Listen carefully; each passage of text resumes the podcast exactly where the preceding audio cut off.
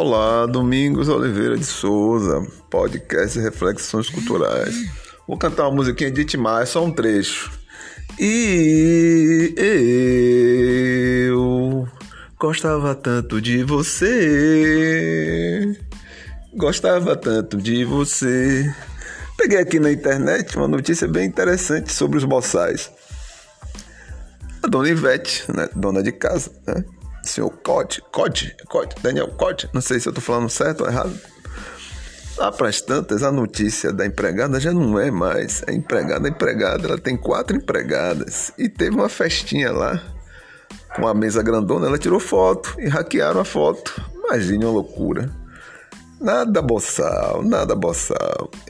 É o Ministério Público que ouça, né? Que passe lá para saber carteira assinada, para saber é para saber tudo, horário de trabalho, né? Porque há uma legislação que assegura as empregadas folga. Parece que as empregadas de fato não têm folga. O que teve lá foi uma festança. Regabof.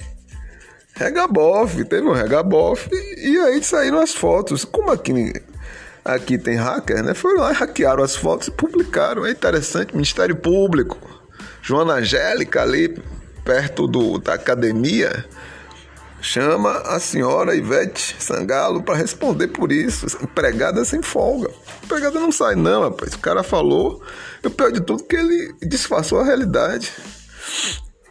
Tem quatro empregadas, mostrou lá as fotos. Deve ter mais, né?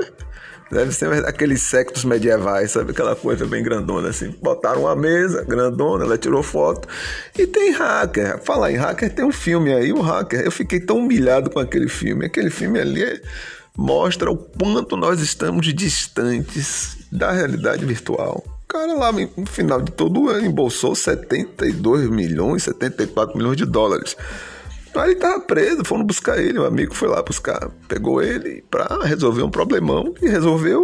O amigo morreu, ficou com a, ficou com a irmã do amigo e o filme terminou. Não vale a pena contar a história do filme, mas perceber o que é hackear. Hackeia tudo. Até na bolsa tem hacker. Imagine umas fotinhas de Ivete Sangalo e a festa dela. E depois a empregada, imagine, o mordomo sempre ocupado. É uma, loucura, é uma loucura, uma loucura demais, é muita loucura. Você até acredita que é isso, mas não é aquilo. Teve uma festinha, um hacker aí vai, vai pegar e tá espalhando aí os boçais. Os boçais fizeram festa e aí a coisa desanda. É, desanda, mas desanda coisa aqui. Eu vi Bel aqui, Bel em, em Alegre Caravana também, umas oito pessoas. Então, estavam ainda, mas oito já é um número simpático, né? Oito é meu número preferido, por sinal. Oito é um número simpático. Então tem ah, o Ministério Público, né? Olá, Ministério Público, vocês são chamados, né? Pega lá, é, é, olha lá, verificar se essas empregadas de fato têm folga, verificar se tem carteira assinada, verificar tudo. Dá uma busca ali para ver se a coisa tá certa, porque é o que parece não foram as empregadas. Ao que parece, foram os convidados.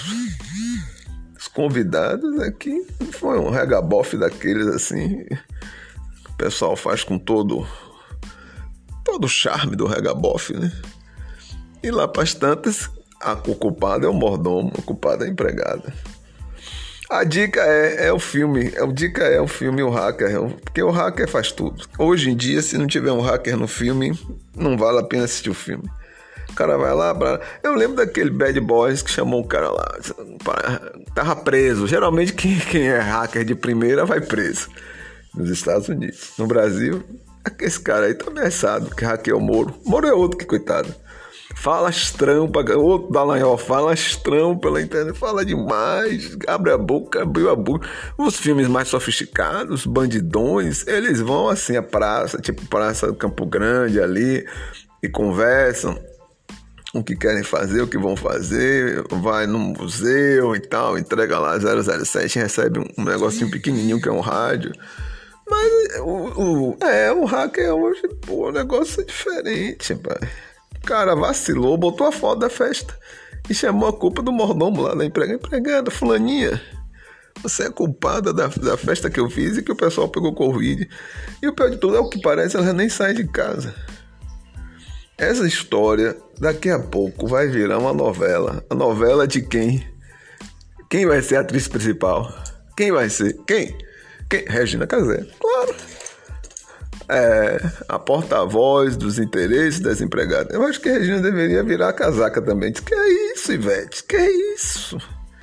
Você botou a culpa na criatura. A criatura não tinha nada a ver. Você fez um regabofe aí e tá culpando a outra. Que negócio é esse? Regina deveria fazer o papel principal aí. A empregada que contaminou a família, Sangalo.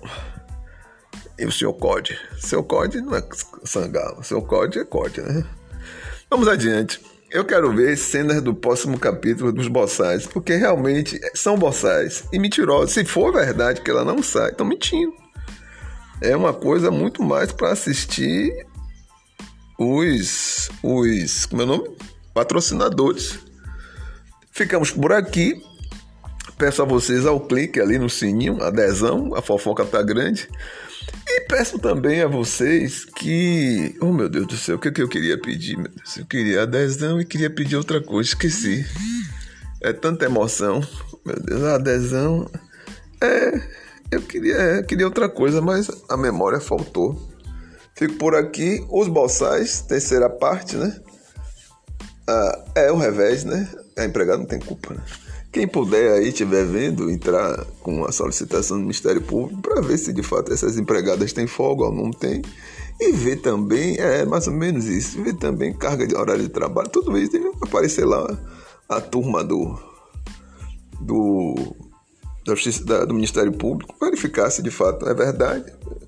Se não tem folga, se tem folga, quando é a folga, como é que isso funciona. Dá uma olhadinha nisso, né? Porque é bom, né? Parece que o mordomo não tem culpa. Fico por aqui, um abraço domingos, reflexões culturais.